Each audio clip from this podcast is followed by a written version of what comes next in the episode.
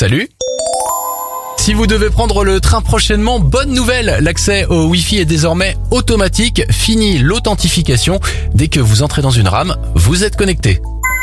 Bravo à Zara Rutherford, après 155 jours de vol, elle devient la plus jeune femme pilote à faire le tour du monde à tout juste 19 ans. Elle a visité pas moins de 57 pays et parcouru 52 000 kilomètres. Enfin, félicitations à cette mère de famille américaine. Elle a récolté 20 000 dollars de dons et a mobilisé 300 bénévoles pour distribuer des bouquets de fleurs aux veufs et veuves de sa ville pour la Saint-Valentin. C'était votre journal des bonnes nouvelles. Il est disponible bien sûr maintenant en replay sur notre site internet et notre application Radioscoop.